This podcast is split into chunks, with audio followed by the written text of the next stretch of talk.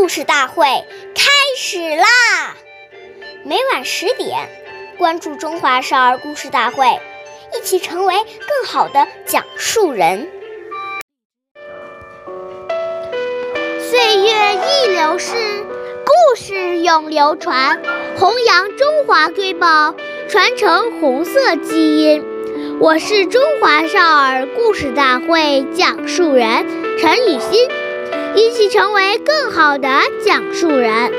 今天我给大家讲的故事是《故事大会红色经典故事》第十三集《朱德和两块肥皂》。今天我给大家讲的故事是朱德爷爷的小故事，统帅千军万马的总司令。朴素的宛若一农夫，朱德爷爷不但自身廉洁奉公，而且严格教育子女。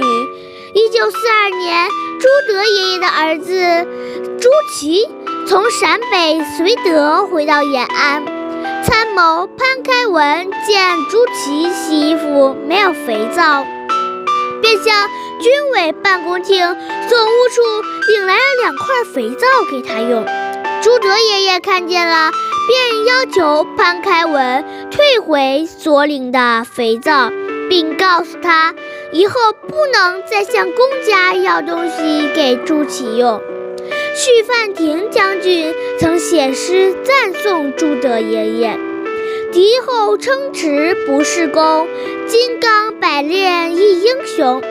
时人未识将军面。”朴素浑如田舍翁。中华少儿故事大会，一起成为更好的讲述人。我们下期再见。